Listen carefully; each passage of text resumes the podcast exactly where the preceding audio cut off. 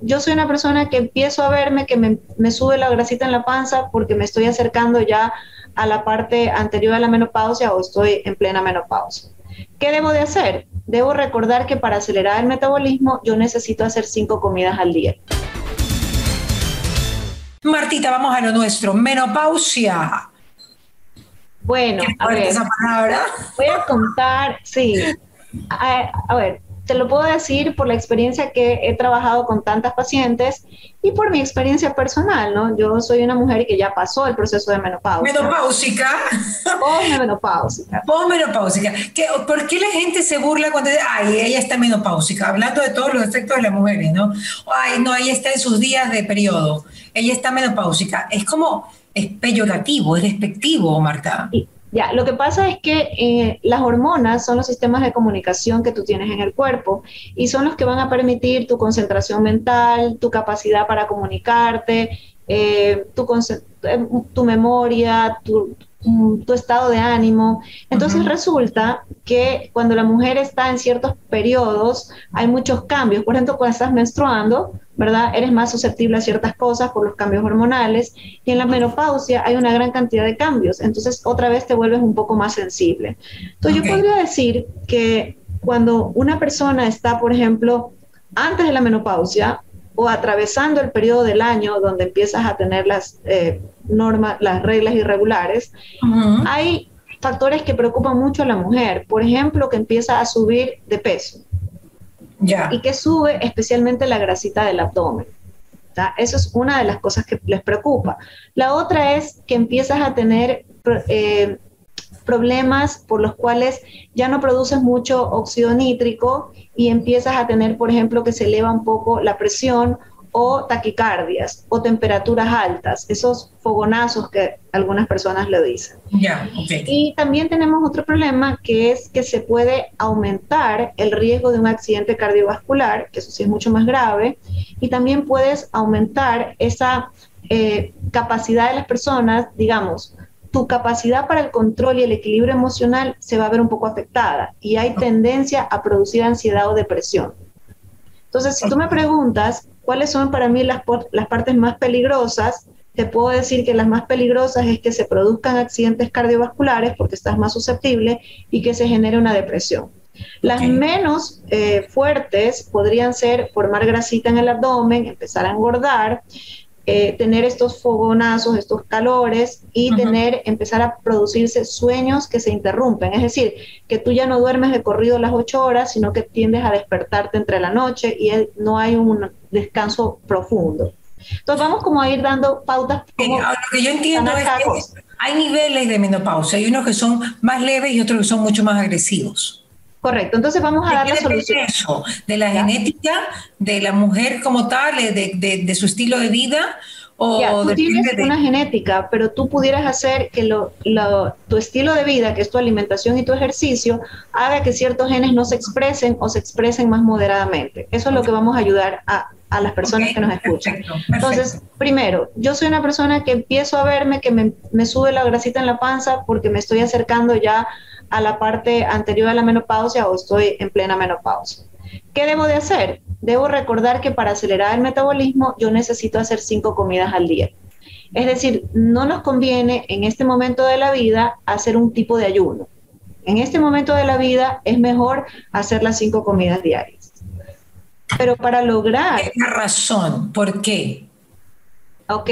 Cuando supuestamente con el ayuno eh, se, exacerba o se, se, excita, por decirlo de alguna manera, la hormona de crecimiento, lo que sirve para que nosotros estemos en, mejores, en mejor aspecto en general. No me veas con esa cara, es lo que he leído, lo que me han dicho por otro lado, pero tú dime qué es lo que tú piensas, porque según lo que yo sé, el ayuno intermitente más bien es para eso, para activar la hormona de crecimiento que es muy beneficiosa en esta época de la vida. Pero, pero, Mariela, el tema es que todo va a depender del momento de tu vida.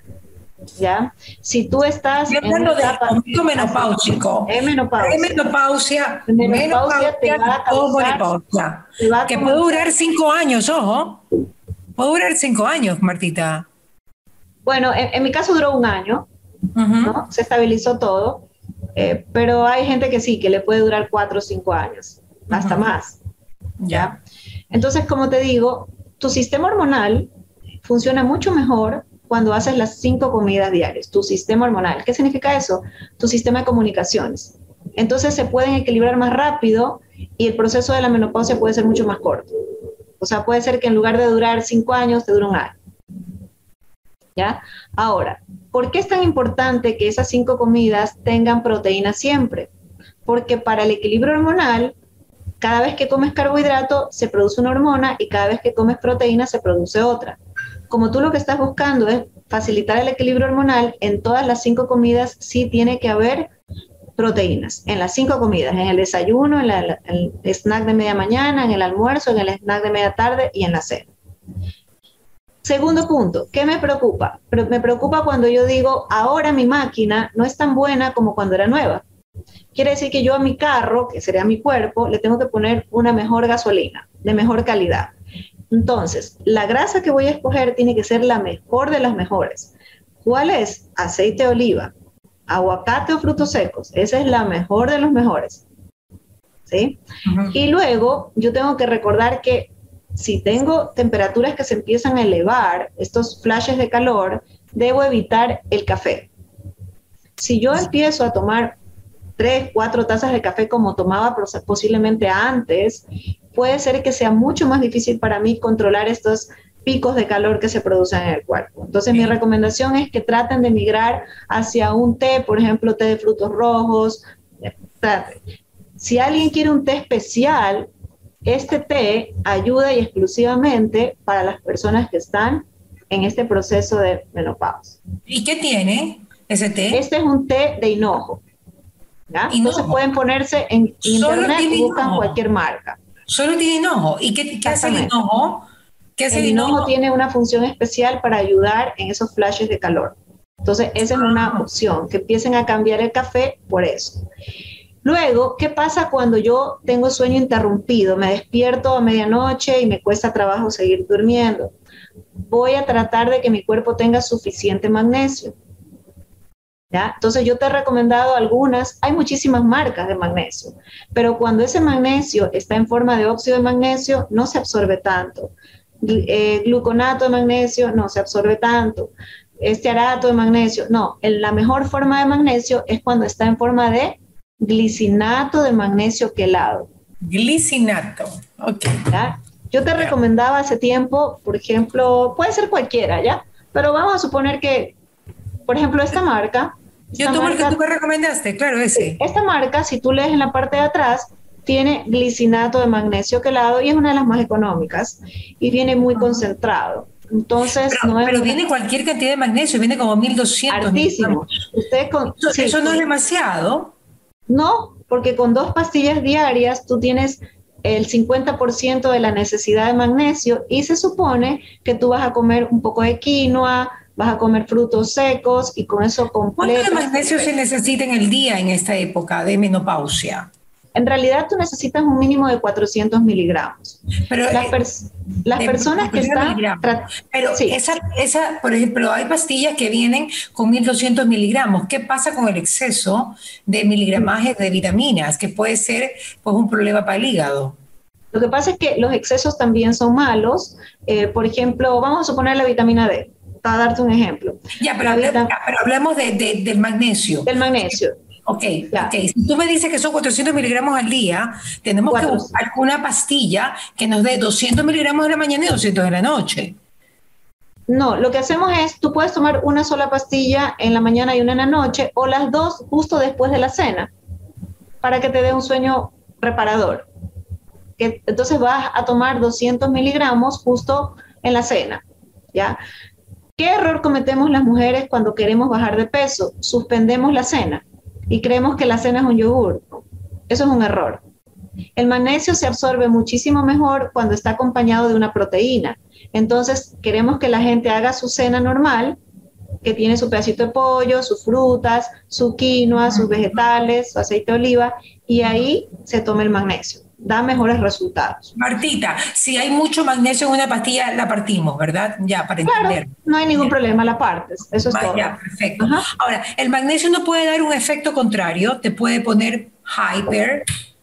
No, el magnesio sí es, hay que restringirlo cuando tenemos daños renales. Ahí sí, ahí puede causar daño.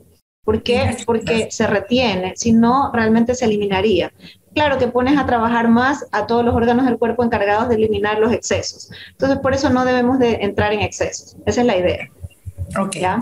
Y el magnesio, otra cosa que me, me, gustó que has dicho, Marta, que el magnesio se asimila más con la proteína al lado. Y puede ser proteína animal o vegetal. Correctísimo, pero se asimila mucho mejor cuando está en compañía justo, o sea, adquirido, o sea, has ingerido proteína. Entonces, mira, hasta ahora le hemos dicho, a ver, está preocupada por subir de peso, acelere su metabolismo, haga las cinco comidas al día. Pero no se olvide de que en cada comida tiene que haber un aporte de proteína para mantener el equilibrio hormonal en las cinco comidas. Así es. Tiene calores, evite por favor el café y váyase hacia un té que puede ser un té de eneldo, que funciona bastante bien, específicamente para este, este periodo de la vida. Si luego yo digo, bueno, ¿qué otra cosa me pasa? Lo que me puede pasar es falta de sueño. Entonces, en ese caso, voy a utilizar suficiente magnesio. Si yo no, no, suponiendo que yo soy una mujer flaquita, que no tengo problemas de sobrepeso y que no quiero gastar plata en la pastilla de magnesio, entonces yo me como almuerzo y cena, en el almuerzo granos, frijol, garbanzo, lenteja, en la cena quinoa para que no haga muchos gases, ya, y me como al día un aguacate entero. ¿Entero? Entero. ¿Por qué? Porque si estás flaquita no te va a engordar. Ah, si tienes sobrepeso, sí. Por eso es que como no te doy el aguacate, si ya estás flaquita, te doy el aguacate y te ahorras las pastillas de magnesio. Ok, Pero si estás buscando bajar de peso, entonces no pones el aguacate y te tomas tus pastillas de magnesio. Ok, perfecto. Y ahí recuperas el sueño. Pero ahora vamos a la parte más trascendental, la realmente importante, grave, cuando la mujer entra en menopausia, empieza a producir menos de una enzima que la protegía de que no se generen accidentes cardiovasculares. Ahora ella es más susceptible que un hombre a producir accidentes cardiovasculares. Y la mujer suele no, no, ir al cardiólogo porque se siente relativamente bien y porque su preocupación es el servicio a su familia. Entonces está preocupada del esposo, está preocupada de los hijos y ella de pronto no se hace una atención cardiológica y resulta que me presenta un accidente cardiovascular o cerebrovascular. Entonces, hemos visto algunos casos de esos. La mujer tiene que tomar medidas. Si antes podía comer ciertas cosas, ahora que ya no es perfecta su máquina, tiene que aprender a comer mejor para evitar esas situaciones. ¿ya? Entonces, ¿qué le recomendamos ahí? Nuevamente, que las proteínas que escoja sean muy bajas en grasa o sea, por lo menos tres veces a la semana pescado, pechuga de pollo, pechuga de pavo, lomo fino de res, pulpa prieta, salón, esas son las opciones. Ya, camarón, no hay problema. Y le estamos recomendando a las mujeres que utilicen únicamente aceite de oliva, aguacate o frutos secos como fuente de grasa. Muchas mujeres que vienen a mi consultorio me dicen, yo estoy engordando a partir de que empecé la menopausia, por lo tanto quité toda la grasa de mi comida. Gravísimo error. ¿Por qué? Porque nosotros tenemos vitaminas liposolubles, como por ejemplo la vitamina D, que no puede entrar en nuestro cuerpo si no había grasa en la comida. Entonces es un gravísimo error hacer una alimentación sin grasa. Hay gente que dice, no, yo todo lo hago hervido, lo hago al vapor, estoy comiendo sin grasa. Gravísimo error. Tiene que ponerle, así sea para bajar de peso, una cucharada de aceite de oliva en almuerzo y una en cena. Ok, perfecto. Eso es algo importantísimo. Es que no, sé por qué la gente todavía le tiene miedo a las grasas saludables. Sí, ¿Sabes tiene por qué, Marta? Porque no saben la proporción. Mira que ahorita que estaba conversando con, con Freddy, me decía, ¿cuánto de aguacate debo comer? Entonces yo le digo, bueno, medio aguacate, que yo sepa el día, ¿no? Según lo que le he escuchado a Marta Ríos. Pero la gente no sabe la proporción. Entonces, si no sabes la proporción, se te puede ir la mano incluso con la grasa buena. Claro, por ejemplo, Mariela, si yo soy una persona que quiere bajar de peso y quiero comer aguacate, no le pongo aceite de oliva a mi comida y le puedo poner sin problema dos cucharadas de aguacate en almuerzo y dos en cena. No pasa nada. Pero esos son los niveles más o menos. ¿ya? Y la depresión, ok, parte de los problemas de la, de la menopausia es que entras en un desequilibrio hormonal y que hay ciertos neurotransmisores que disminuyen y son los que nos llevan a depresión. ¿Qué recomendación puede dar ahí? Que pongan suplementos de omega 3. Pero si el omega 3 no es puro, es un gravísimo error. Y no otra vez llegan a mi consultorio las personas y me dicen, Marta, pero es que yo estoy tomando un suplemento de omega 3, 6 y 9, porque son 3 en uno. Digo, no, a ver, el 6 te inflama y la inflamación hace que tú pierdas los neurotransmisores que te iban a ayudar a controlar la depresión. No es omega 6. Omega 9 es el aceite de oliva, ya está. Entonces, si usted me hace una, se toma un suplemento de omega 3, 6, 9 juntos, no está haciendo nada, porque el 6 la inflama, el 3 la desinflama y el 9 es neutro. Entonces, no es ahí, es un suplemento que solo diga omega 3. Y si no tienen omega 3, ¿qué pueden comer? Para que, para si no tienen omega 3, si ya estás con problemas de sueño y de depresión, va a ser muy difícil vencerlo. Puedes revisar en toda la literatura científica que sin niveles mínimos de omega 3 es difícil salir de una depresión. Entonces, hay que, por ejemplo, a mí me gusta mucho esta, esta psiquiatra que, que es española, que la entrevistó a Stephanie Spin, Marian Rojas. Marian Rojas siempre está recomendando que un poquito de omega 3 la gente tiene que aportar. Y en suplemento, ¿por qué? Porque el suplemento ya lo limpiaron y eliminaron, eh, si es que el suplemento es bueno, eliminaron el mercurio, el plomo, el cadmio, el difenilo policlorinado que hace daño y no te permite salir de la depresión. Entonces, cuando compres el omega 3, simplemente vas a la página web del fabricante, revisas la pureza y adelante, te lo puedes tomar si está libre de estas impurezas. ¿ya? Claro que sabemos que los alimentos que son, pues, eh, por antonomasia, reyes del omega 3 son los pescados, ¿no? Sí, pero Marielita, ahí voy a hacer una, una advertencia. Si tú entras en internet y revisas cuál es la recomendación de, de atención, de seguridad del consumo del salmón, todo el mundo me dice, no, es que yo escuché que el salmón es rico en omega 3, entonces estoy comiendo salmón. El salmón no, de criadero no se debería comer con mayor frecuencia de una vez cada dos meses. No deberías. ¿Por ¿Una vez cada dos meses? Una vez cada dos meses, porque es muy alto en bifenilos policlorinados, que es altamente cancerígeno. El problema es que el salmón es un animalito que cuando lo tienes en cautiverio no crece si no le das aceite de pescado, no crece. La, la, contaminación de esta sustancia que es cancerígena está en el aceite del pescado. Cuando tú te comes un pescado, no comes la parte negra, que es el aceite pero cuando tú comes un salmón, no puedes sacar la grasa, está dentro del músculo del pescado. Entonces tú te comes el salmón y estás comiendo una cantidad importantísima de bifenilos policlorinados que son cancerígenos. Entonces, si quieres comer por el placer de comer un salmón, la restricción es una sola vez cada dos meses. Pero, ¿qué tipo de salmón podemos conseguir para comer más seguido salmón, por ejemplo? Si es que quisieras comer todas las semanas, podrías comer, pero debería ser un salmón salvaje. Aquí Ecuador no llega. Entonces, nosotros en Ecuador tenemos atún, por ejemplo. Tú puedes comer atún sin ningún problema dos, tres veces a la semana. Entonces, esa sería una opción. Tilapia podrías comer todos los días. Ok, ok. Pero la tilapia de Ecuador porque la tilapia que se vende en Estados Unidos probablemente venga de Asia y esa no es recomendable. Entonces hay que diferenciar. Tilapia de Ecuador, sí, tilapia que viene de Asia, no. Más restringida. ¿Y qué tal los pescados ahumados? Por ejemplo, el salmón ahumado puede haber también. ¿Tú recomiendas ello o viene con el mismo problema? Tienen el mismo problema. Entonces, la base es que si, si dice que es de salmón salvaje, ahumado, sí, perfecto. Pero si es salmón de criadero, ahumado, no te lo recomiendo. Pero no te lo va a decir en la especificación. No, sí te lo dice. O sea, la etiqueta cuando es salmón salvaje te lo pone por todos lados y te dice, incluso viene la definición que dice pescado de forma salvaje. Porque, ojo, lo que hacen es, cuando se cría salmón, se cría en piscinas dentro del mar, enjauladas, y ahí es que se les da de comer al salmón. Ok, y los atunes no pasa eso porque se los cogen alta mar, ¿no? Correcto. no es criadero de atún, esa es la maravilla del atún, ¿no? Exacto, entonces yo sí te digo que si vas a usar, por ejemplo, un encebollado, tú puedes comer más seguido, hasta tres veces a la semana.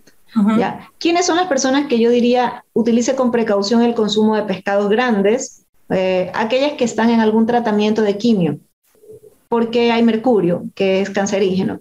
Por ejemplo, eh, bueno, hablando de esto, entonces para no desviarnos, si una persona que está en menopausia o premenopáusica y quiere controlar todo eso, la solución sería para controlar que no engorde, las cinco comidas y las cinco con proteínas. Para controlar la temperatura, elimine un poquito el café, restrínjalo y cámbialo por un té de eneldo.